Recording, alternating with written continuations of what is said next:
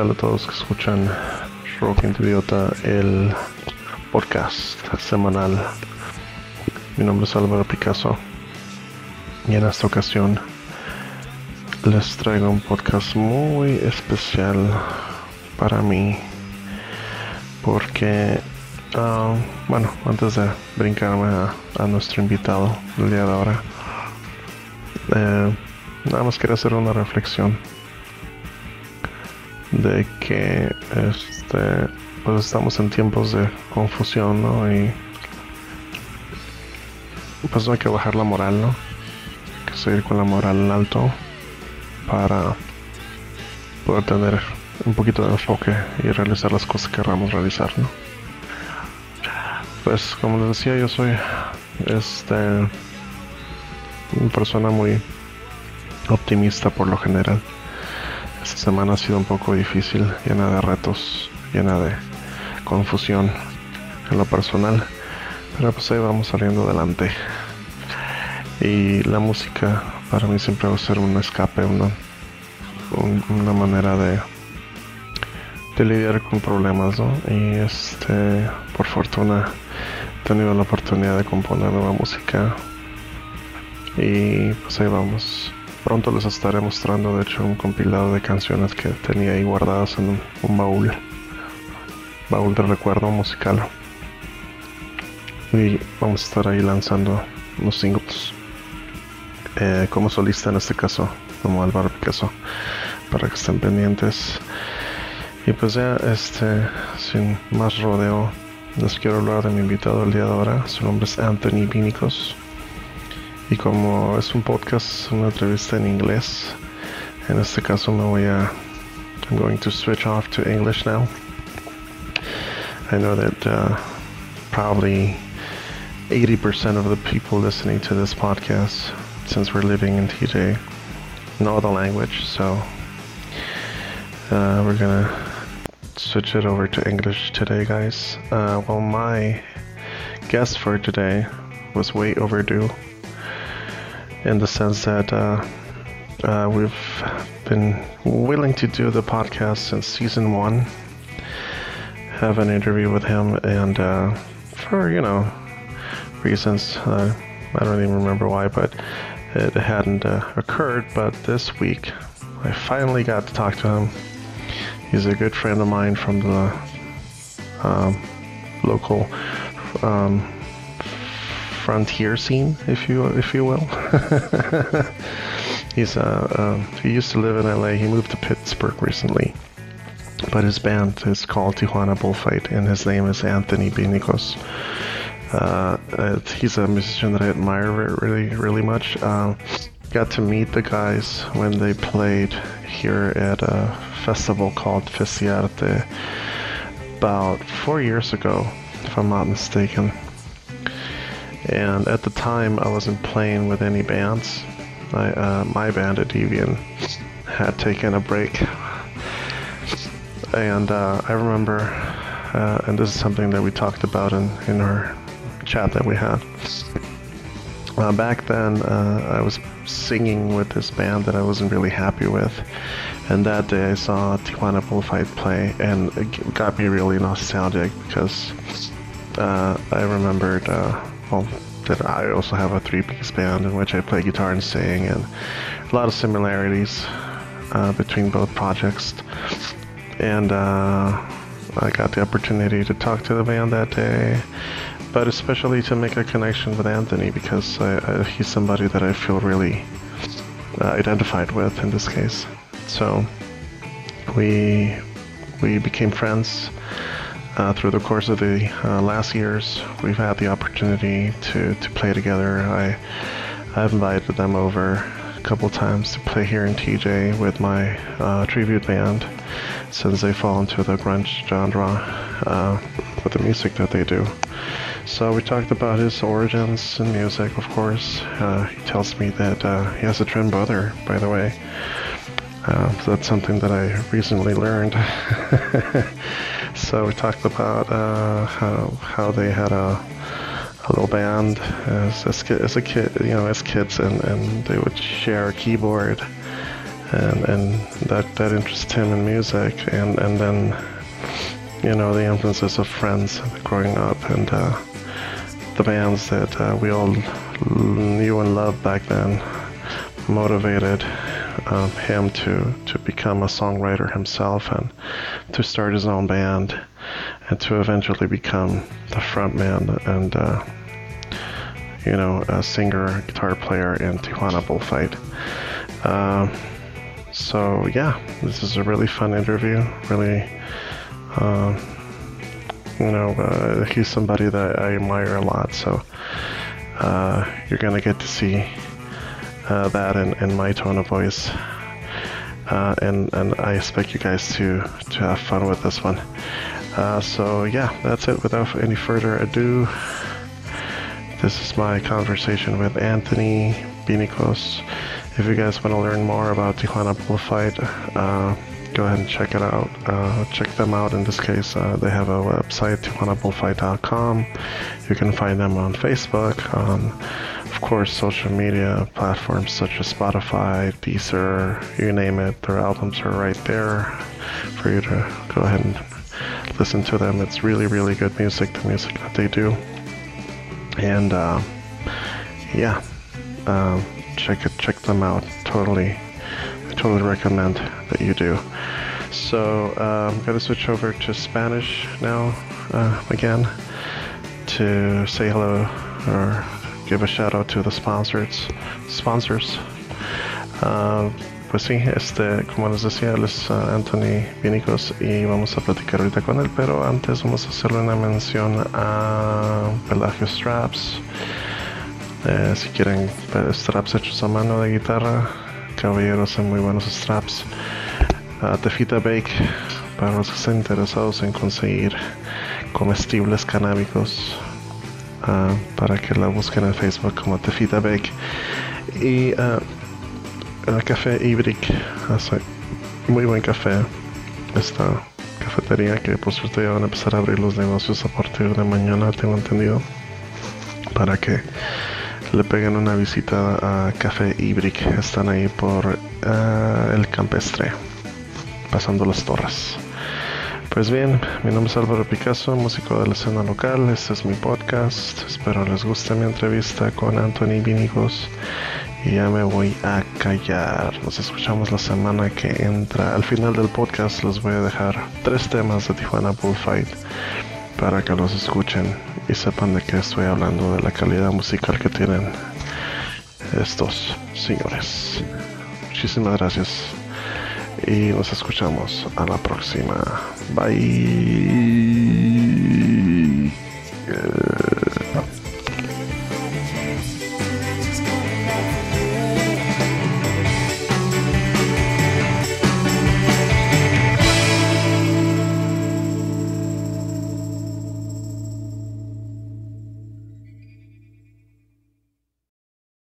Oh, hello. Hello. Can you see me? Uh, not yet. Here we go. Any second. Hey. There he is. Hello. How are How you, are my you? friend? I'm good. How are you? well, hanging out in TJ like per usual. Yeah, how's, how's TJ? well, it's kind of, uh, what's the word? Scary, I guess, at the moment because of the whole COVID thing. Everybody's all, you know, bummed out and freaked out. Do you know anybody that has COVID? Honestly, in within my radius of people that I know, there has only been one death. Really? You actually had a death? Wow. Mm-hmm. Was it an older- was older this guy. Yeah, he was in his sixties.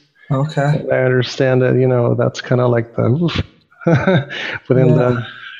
But yeah, but other than that, I've heard about other people that you know, friends of friends and, and Are you locked? Are you guys still yeah, I'm, work? I'm, work, I'm working from home actually. Oh, really? I'm working Okay. from home from the, for the past what two months now, Yeah.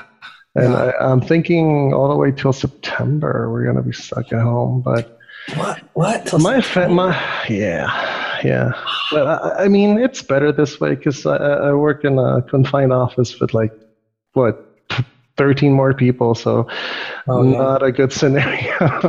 No. if you know for for like viruses and stuff like that. But I, I like to think that I'm because there's a lot of people that are going to be asymptomatic. I think it's what it's called in English. Yeah. You know that they're not going to present any like symptoms or stuff like that, and, and they'll just go off as like if it was a regular flu or whatever. But Yeah. I'm thinking that was the case with me because I remember like when the, at the beginning of the year, um, uh, like easily three people in the office were like coughing their lungs out, like bad. And and at one point I got uh, a little bit of a fever, but I shook it off like in one day. Really? Yeah. I think I did the same thing in December. Uh, I got really sick in December. I haven't been that sick in years, and it took me back maybe seven days to get through it. I had a little fever, I cough, Yeah. um, and that was really it. And I, I know I got it to my little daughter and um, my stepson, Yeah. and I think that's where it kind of stopped. So I think Mhm. if I was tested, I think I may have already had it. Right. That's what I'm saying. Yeah, exactly. But everybody's afraid to go to the to the hospital, man, because I've heard a lot of crazy stuff. Like you go there uh, because of one thing, and you end up getting that thing there because of the, you know, people that are around you and stuff like. So it's it's people are just scared, so they they'd rather stay at home and and hope for the best. You know, self isolate and Is stuff Taiwan like that. under lockdown? Are you guys under lockdown? You guys are. Not not like a curfew type of thing, no. But you know, you only go out for essential stuff and to like get groceries, of course, and if you have to go to the doctor, of course, or like medical supplies and stuff like that. But that's it. Concerts are off the, you know, there's no no gigs at the moment, which sucks. You know, we we're That's going to have a because you earn part of your living uh, um, off with, out of out of that, man. I yeah, mean, out of your I had a I had a Nevermind tribute canceled in April fourth. We were going to have a show, and it just got canceled because of the same thing. Really. So enough about me, man. Tell me about you. I, um, really, uh, just I saw I saw your uh, volume one, uh, Rock of the Border. I I'm so happy. I put a big smile on my face, and I thought, you know what, this this is something very cool. I want to be a part of it. I think it's pretty awesome that you're doing it. Um, yeah, But me, I'm just in Pennsylvania, you know, just trying to make a go of it. We, we, we've been here for Yeah. almost a year now. yeah. It'll be next month. Um, I know. It was, it was it was one year since the last time you guys came down here, right? Yeah, well, yeah, yeah. Almost. Uh, I did. go- I did go back in um, Oh, you guys did a show. Yeah, I remember. yeah, Early this year, right? So, we at the, the Viper Room. Right. It was awesome. It was fun. Plus, we did some. So we did three tracks before I left, and then um, for that visit, three of them got to finish. Three of them are done. Need remixing. So when they're all, I think when they're all done, then we'll get them all mixed like they're supposed to be, Okay. and then we'll release it. Nice. Can't wait to hear Yeah. those. so yeah, uh, definitely. What's Yeah. up? But yeah, I was just gonna say uh, a little a little background on, on what I'm doing as far as this podcast goes. Uh, well, I got the idea from a musician I admire a lot. His name is Allen Epley. He's a singer in a band called Shiner. I don't know if you've heard of them before. So he has a podcast uh, over there in. Chicago. Yeah, in which he basically talks to fellow artists and they go about how they uh, finance their careers, how they have to hustle, you know, like, like ever since the music industry collapsed back in the late 90s, early 2000s, well, that's the way we've had to, like, as artists, as musicians, go about our art and our music, right? So we have, I've been in call centers left and right. I've been a, you know, a veterinary assistant, anything in order for me to, to go ahead and try to input some money into what I do as far as uh, my, my music career goes. Wow. But uh, yeah, so it's basically the gist of it all, and of course we touch bases about our our music and our bands and stuff like that. So, uh, with being that said, uh, when when did you start your music career, or what inspired you to become a musician yourself? As a child, um, my background is Greek American, And Okay. so, Oh, no wonder the last name Binikos. It's Greek, right? Right. And uh, I, I go back to visit with my parents' family in Ohio Okay. and neighboring areas. And the fun thing would we do is they'd always plan a Greek festival when we go back. And um, okay.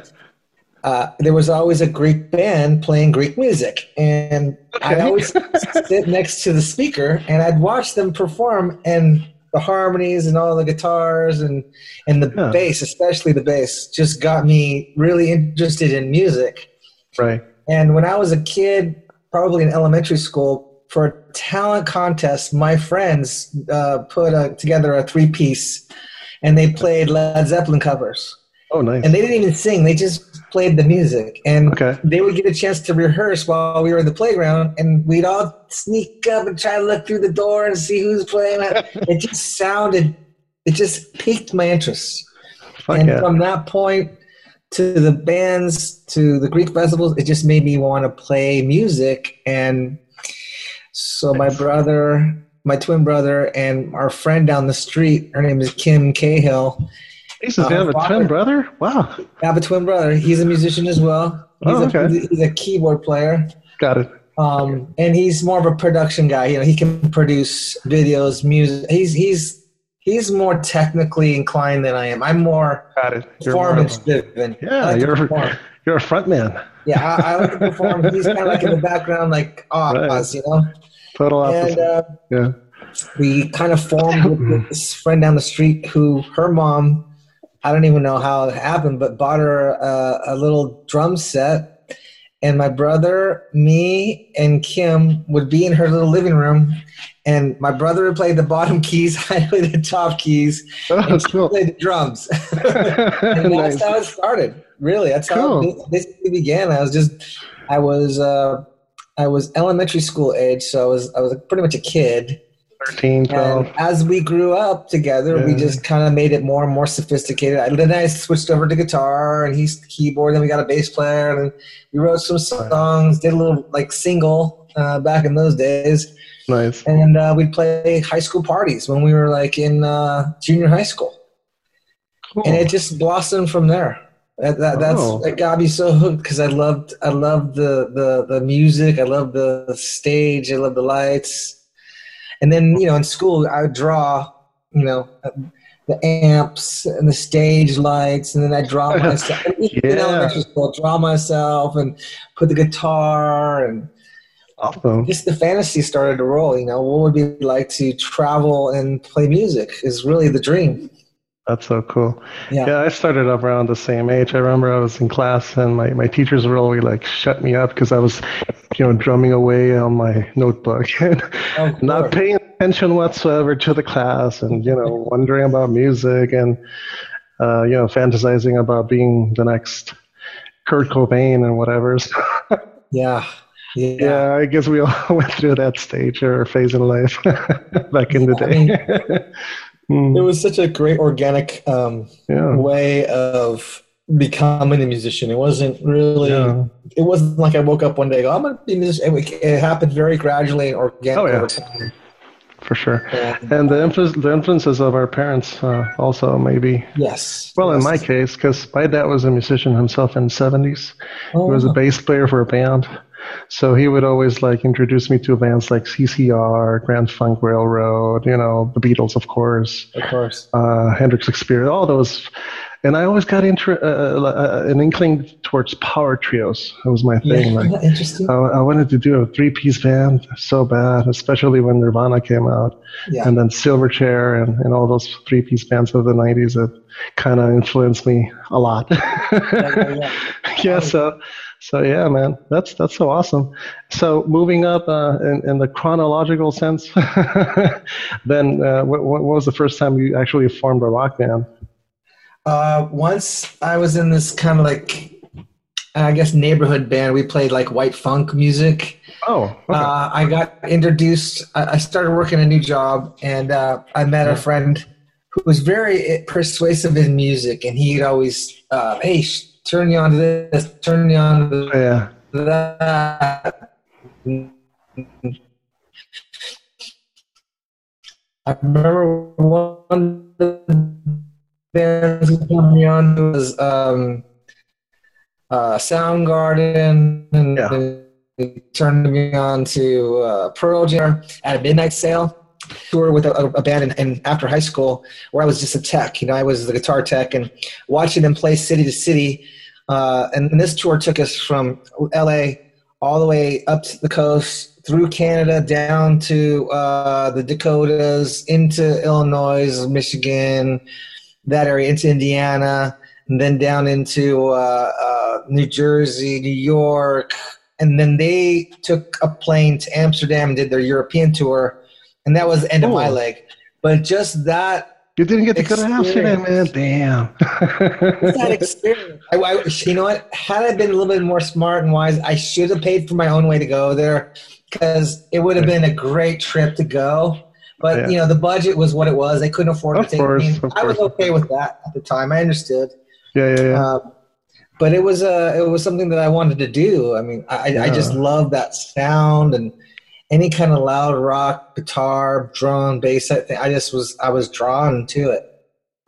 What was the name of that band? Uh, well, the first band you started. Um, Oh. The band I toured with is called Big Drill Car, and in fact, they're Mhm. still uh, they're they're not they're they're not defunct, but they're kind of retired, semi-retired.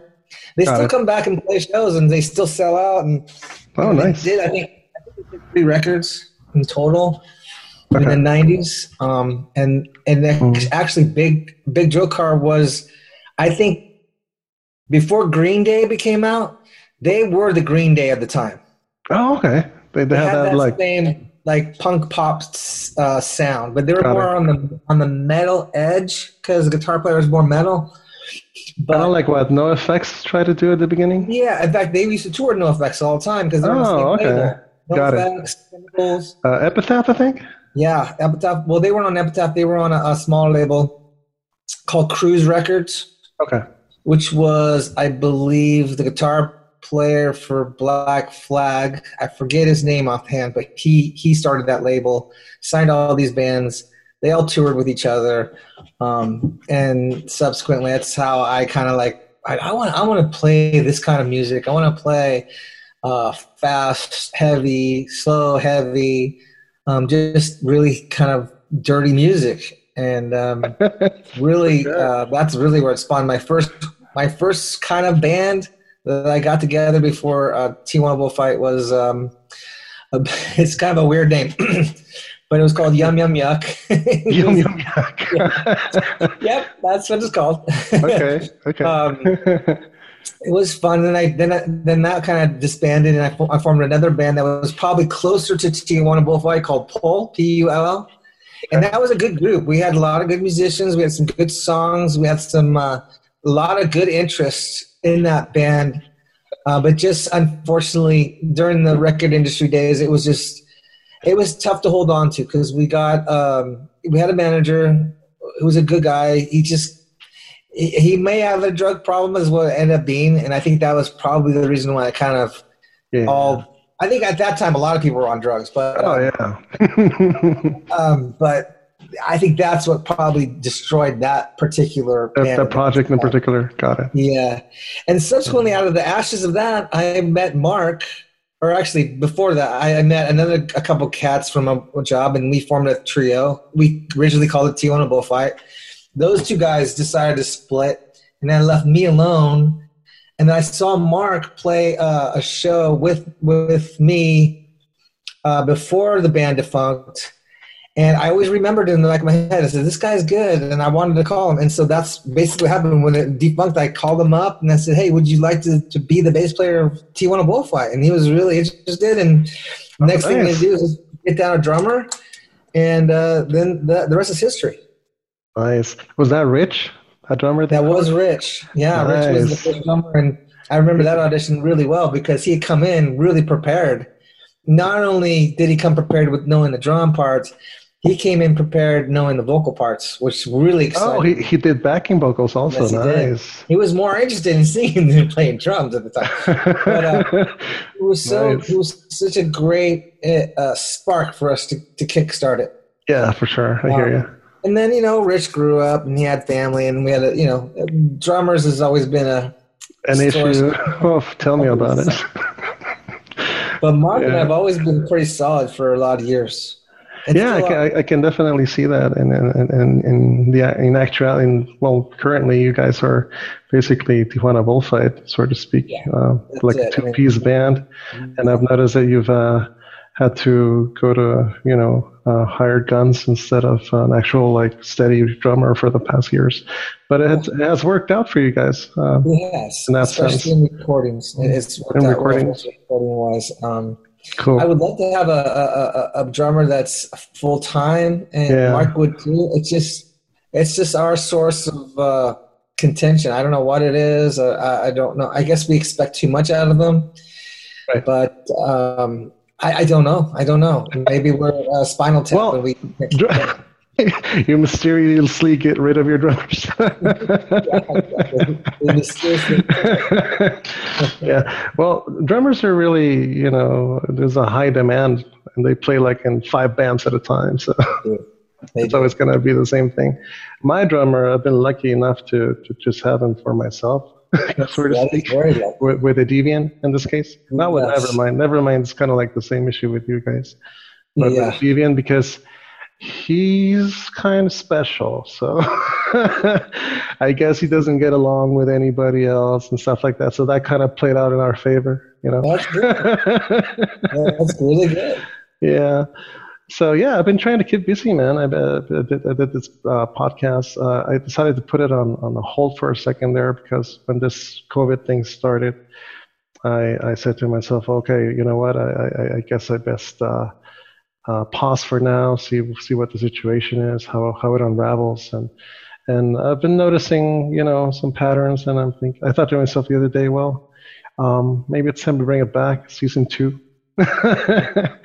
so yeah. in the meantime, I, I did this um, mixtape thing podcast, which is more music oriented and based on the nostalgic format of a cassette, of course, but you know, just uh, in that sense because it's obviously digitalized and, and produced and cut and everything by myself. So that last chapter that I did last week, I, I had to include you guys. I mean, it's Rock on the Border, and you definitely are a representative band here here in Tijuana Uh, you've done a, a, good amount of gigs here, and, and you've participated in several festivals and stuff like that. So yeah, you guys are definitely. I consider Tijuana Bullfight, and of course, is that the name as well? uh, DJ band, you know, like a, like uh, a, yeah. you guys are brothers basically. I mean, I mean, you guys opened out your arms to us, and it was, it was such a great and neat experience for us to go down to another mm-hmm. country, which is only a few hours away, yeah, for sure. Play experience both sides of the coin. You know, it's really a beautiful experience. I, I, I got into you guys because of this kid, Albert, Albert Cobain. Yes, yes, yes. I, I, didn't know about you guys, and I was like, "What the fuck? Where, where, where, where have these guys been all my life? They're so fucking cool, and I hadn't listened to them before. What the fuck is your problem, Al? Have you been living under a rock or what?" I thought to myself. so he introduced me to you guys, and then I had the opportunity to meet you guys uh, you know, in person when we did that uh, Festiarte en Playas, yes, which yes, was the, uh, yes. The the actual. I was in a at the time uh, not a deviant because we had separated there for a couple of years, but um, I was in a, a frontman of this kind of like a six six four version of Nine Inch Nails, which I didn't really oh, like. Cool because I, I I've always been the the frontman with the guitar hanging from his fucking you know, shoulder, and in this in this band I only sang, oh, so I felt I felt really like vulnerable, you know. There's nothing sh- shielding me or whatever. I, have never been that type of like Scott, like a Scott Weiland type, of, you know, right. daily type of vocalist. No, it's not my, that's not me, definitely. So, when I saw you guys though, and when I saw uh, uh, Son of These Days uh, in that same bill that night, I got really nostalgic about my three-piece band. So I decided to, you know, throw the ego to the curve and tell these guys, you know what, guys, whatever I did in the past, if I was being a fucking douchebag or whatever, I'm sorry. Uh, but we had, we definitely had something going on. I saw these bands perform the other day, and they made me wonder about about us, you know, and and you guys kind of triggered that you know me wanting the, the craving of being uh, you know in a three piece band again and, and rocking out and, awesome. And and it was so fucking special to me, bro. It was really that's, special. That, that's very heartwarming to hear. I, I really because because uh, the same kind of direction towards me, seeing you, meeting you, uh, and all the guys in Tijuana, but especially yeah. you because we had a connection that I didn't make with with uh, too many. J- Jago is like pretty close to that because he was such a cool cat, but yeah, you. Yeah have more like depth and you have uh, something about you that I just found very interesting and I just was attracted to it. So nice. My, my, it's kind of like a, a yin yang, give give and take. Yeah, man, definitely. Plus, we had the opportunity to, you know, spark it up and, and be a little bit a little bit more in, in zen, I guess. that day. So it was really awesome. So hey, um, back to the uh, beginning of the um, Tijuana bullfight. You mentioned to me the last time, and this is something I didn't know, that you guys got the name of a, a bill, right? That said uh, local bullfight in Tijuana or something like exactly. that. Exactly. Exactly. It was the old, um, you know, you see the Matador and, and yeah, yeah, yeah.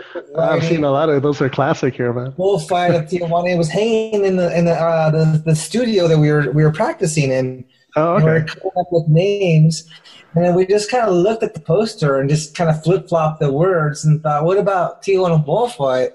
And it just was done. It it just wrote itself. Nice. That's a really catchy name.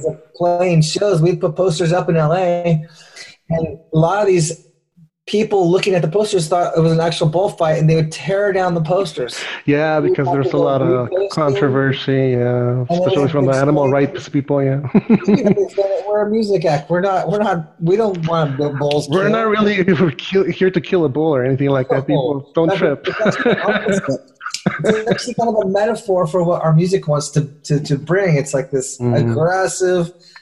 It's got uh, it's got all those things you can kind of imagine in a bullfight in sounds. It's tough. It's rough. It's beautiful. It's yeah. beautiful because it's it's a, it's kind of an orchestra of dance between the bullfighter and the bull. Yeah, yeah, um, and then the tragedy of, of the end of the fight, uh, which I thought is pretty uh, significant as far as the sound you hear and Mm-hmm. Uh, all the all all the things that it conjures in your mind. And when, when did it start? The band in this case. Oh my God! It started probably um, with the first incarnation. Was right around because you were initially a four-piece band, right? We, we were three piece originally. Always oh, okay, three, got it. Got it. Got we added a fourth member here and there when okay. we. A lot of the notes that would come back for the A and R reps in the towns were like, oh, you need a, you need something more, maybe another vocal. I get that all the time, man. It's and so we would try to to, to uh, cater to those those comments. Got it. Yeah, um, but in reality, the best is always the three piece. Oh it's yeah. Things so much easier, and I can be the front guitar rather than the blend of the two guitars. Mm-hmm. Um, mm-hmm. But I think the, that band started in uh, 99 maybe 2000 right. So okay. this is this is a couple decade long uh, process for me. And obviously it's nice to make a living doing it but um, it wasn't necessarily um, important. I just wanted to play. I wanted to play. Right. i wanted to perform. I wanted to write music. I wanted to record it. Right. And whatever else i had to do to, to promote it. But um, if I didn't make any money, it wasn't going to stop me from doing it. Cause, oh yeah, you know, yeah. you, you, know. In the end, it's all about the music. It's it's what I've come to realize uh, all this time. Some some other, some musicians they get too frustrated with the idea of you know being successful to that extent in, in which the music could basically afford your life, but uh, in reality, that's 99% not the case unless you're backed up by somebody or yeah. or whatever the case may be or or if you have enough resources on your own to make it that way right but we've had to hustle man i, I understand that you've been a bartender at times is that so I've been bartending all my life. Uh, that's in fact Mark. That's how we knew each other. He was a bartender. Oh, okay, got it. Almost like call ourselves tell, tell, tell, me about that story. How did you guys meet? Um, like I said, Mark was playing a show with me, and uh, okay. he, was, he was opening up for us, and he played his band. I I wish I could remember the name of the band that he was playing. Um, but I liked his bass. I liked the sound of it. I thought, yeah, he's a kick-ass bassist, and he has this attitude on stage, and this, you know, freaking he he he kills it every time I see him play. I'm like, whoa, this guy rocks. he's, yeah. he's smart. He's um, you know he keeps. And he's also an actor, right? Yes, he's an actor. and he cool. actually produces movies too. He acts, directs, writes movies, and uh, produces them. Oh my god! So talented. In, in a while, but um, he's he's he's done some movies and he's shopped them around. He's now he's buying equipment. He's he's buying all this expensive camera equipment, and oh, now he's cool. thinking about um, you know creating a rental business where he can rent these cameras out and uh, you know, nice. make a side business going. Definitely. Is he still there at uh, Viper Viper Room? What, yeah, what does he do there? He books bands. Um, he manages certain nights and he bartends certain nights. Got it. All right. But he's right. he's in with the know. He knows he knows all the, the right people, and mm. they really are trying to help us out by getting us good shows, hooking us up with booking agents. It's just when this COVID happened, it was just kind of like everything stopped. oh we're yeah, trying, we're trying to get our back from the last producer. He's been dragging his feet getting it to us because he doesn't want us to remix it. And I, it was a good mix. I, am not complaining about the mix, but you know, are you talking are, about the, the red album, the, the, the red label? No, one? this is the one we're working on right now. Oh, okay. He's holding on oh. to those. He's holding on to those tracks. Got it. Even though we we paid for him, and I could legally take action against him. I don't want to. He's a friend of mine, but he just won't hand over those tracks for some reason because he doesn't want us to remix them because he spent so much time mixing them, and they're good mixes. It's just not rough enough. They're just too too too perfect. Too too sweet. Got it. They sound too commercial, too too yeah, polished. Yeah, and we wanted to rough them up a little bit, you know. You and wanted that grid back we want it to sound like it's live. You know, like like we sound live. Like a Steve cool. like a Steve Albini record. Yeah. yeah, yeah, yeah, that's right. Um, yeah, for sure. And that's what we're trying to do with these three next three songs. Is let's let's get it to where we want it to be, and, and do it ourselves. How many how many songs did you guys uh, recorded with him? We, we did three with him, and then we did three on our own. And okay. the three on our own right now is in you know it's in pieces. We have to finish mm-hmm. them, but um. Mm-hmm some of these songs are like going back when we first met. Like we we made a bunch of music. We right. picked out the best songs, put them on albums, right, and then all forgot about them. Well, Mark never forgot about. It. He kept them in archive. He goes, "Hey, he sent me this song. Remember this song? Go, oh my god, yeah. We never finished recording that. And they said this one. Remember that song? Go, oh yeah, I forgot. And so that's how these songs came about because they were written so long ago. But yeah, yeah. Let's, let's, let's try doing them today and see what they sound like. And they have some edges from the, the days ago, but but really today's version of it is a hundred times better. Definitely, because you never stop learning how to, you know, execute an instrument. You always, you always get better at it. You know, so right. it makes sense that nowadays you would try to, uh, you know, left pick up where you where you left off in those in those tracks. So it sucks that that other guy doesn't want to release those tracks. So I hope that gets resolved. Yeah, it's it's just he's hold on he's held on to him for almost a year now. Oh and, man. I sent him a, a, drive for him to put it on. He hasn't got. Man, I'm busy. I'm busy. I'm busy. Well, I mean, man, this is COVID, man. Nobody's busy. Go, just give them to me, man. They're mine. The next yeah, step yeah. for me is to get a lawyer and get them from you. But I don't want to oh, go that man. far. I want, I want you to do them because you owe it us. We gave you the money. In yeah, fact, he was like, "Hey, would you mind paying me early before I'm done? Because we're bros." I said, "Okay, I'll, I'll give you the. I'll give. I'll finish off the payment early. Just make sure we get the music." Yeah. And then he he never he, he gave us the final mixes, but he never gave us the raw tracks back. So you guys, oh, that's what you want—the raw tracks, so you can work on them. I get you. So we can, so we can manipulate them. He didn't like that idea. He doesn't like the fact that we was man. I re, I redid had, all the Oh my God, we had a very similar scenario with our album Cosmonauts. Uh, the guy that recorded us here in TJ, um, his name is Joe Cabada. Fuck you, Joe Cabada, for, for listening to this. the guy ended up uh, mixing the tracks. Really awful job the guy did. We paid him in advance, just like you guys did, and he gave us crap. He gave us this, comp- you know, really compressed sounding bullshit, dude, and it was really awful. So finally, he decided to give us the raw mixes and stuff, and we had we had the great you know, pleasure of, of, of them being uh, mixed by my buddy over there in Seattle, Michael Perkins.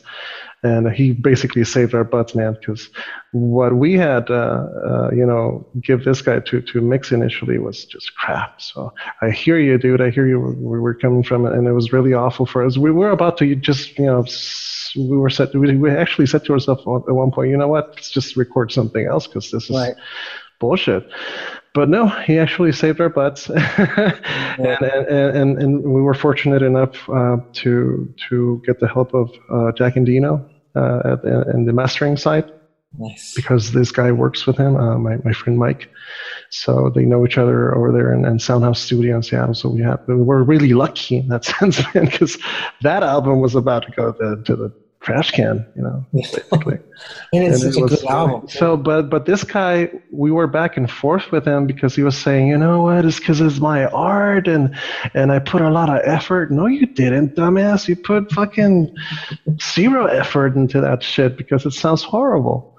You know, so I, I get you, bro, and I, I really hope that this guy was that. Was that when you guys mixed your record, you weren't in the mm. mix room. No, we weren't in the. No, he took him to his house, and he was he has a home studio, and he doesn't even have a. We, we there was a really big big lack of communication because every time we, we want to talk to the guy, uh, he doesn't have a cell phone, so that's a big fucking red flag right there, of course.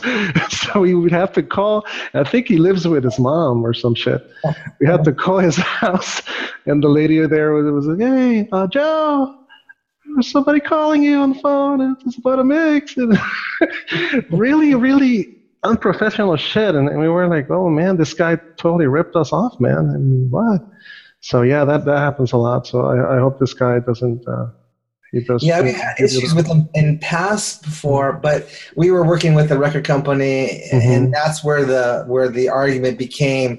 So once mm-hmm. we left the record label, we were more friendly towards each other. Yeah. yeah, yeah. But so we did the second record with that. then we let's do let's the first record was done so good let's go back to him and get those sounds because really the, the, thing that we keep keep coming across the problem is the just the sound of the guitars got it sound of the guitars just seems thinner they didn't have the the concussiveness behind it yeah, we you, you need to sound chunky and just have bake. Yeah, yeah. We're, we're just the sounds of them.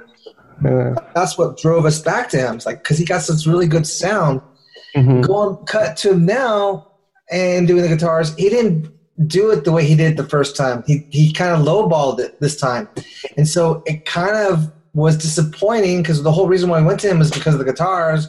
And after we got him back, we're like, eh, these are kind of thin too. I kind of wanted more of a bigger, kind of full, you know, full texture sound. And uh, he couldn't produce it in his house because of the way his house was set up. He had it in the room next door to his little studio. It was in a tract house complex where every houses were so close to each other. Yeah. So we couldn't like rip the sound. It, exactly. The last time we recorded with him, we had a Vox amp, we had a Boogie amp, and we had a um, either a Fender or a Marshall, I can't recall. And we had taken all those sounds and combined them to record. We didn't oh do that. God. We had, we had two amps, two speakers, and that was it.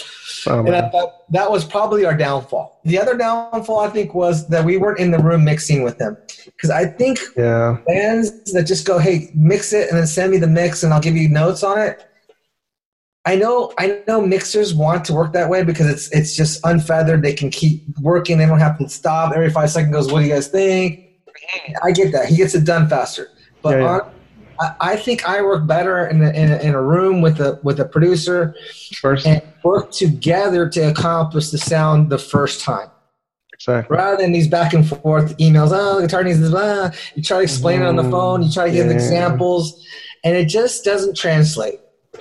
Yeah, the reason we, in our case it went smooth because Michael, um, he has a band. He's a guitarist. He's a friend mentor, just like yourself. So, and he has a the knowledge of uh, how to make you sound big. So off the bat, we knew that we were in good hands in that sense. So we totally trust him in that sense. So if you ever get these mixes and you want to give him a call, hey man, I can hook you up for sure. Because okay. he's gonna, he's gonna. Mark's got a couple guys that are like really good at what they do, but they're also musicians. So when they're on tour, right now they're home.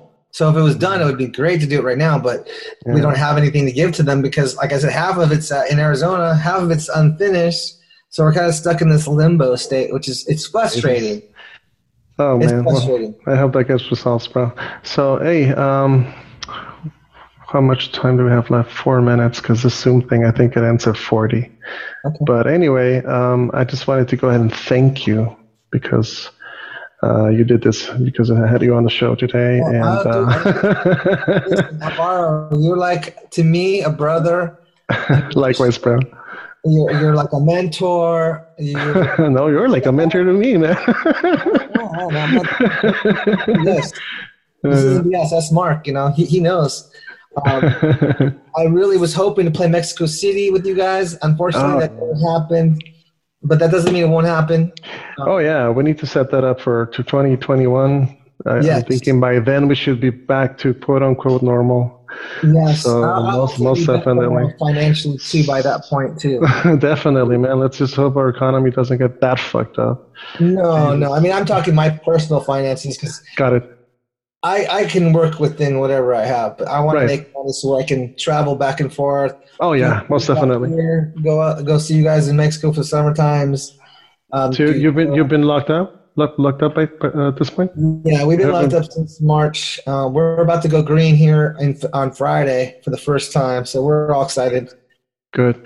And there there isn't any riots over there, or stuff like that. Like There was a you're riot, uh, I guess Saturday night, and then they put a curfew on us last night, and uh, you know, it's civil unrest. It goes away eventually.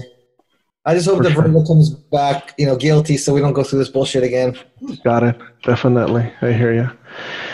Well, brother, uh, anything you would like to add to end your section of the podcast, or I episode today? like, big time. I miss you big time. I miss hanging out with you and TJ. I miss. I, I wish we could have played some shows in California.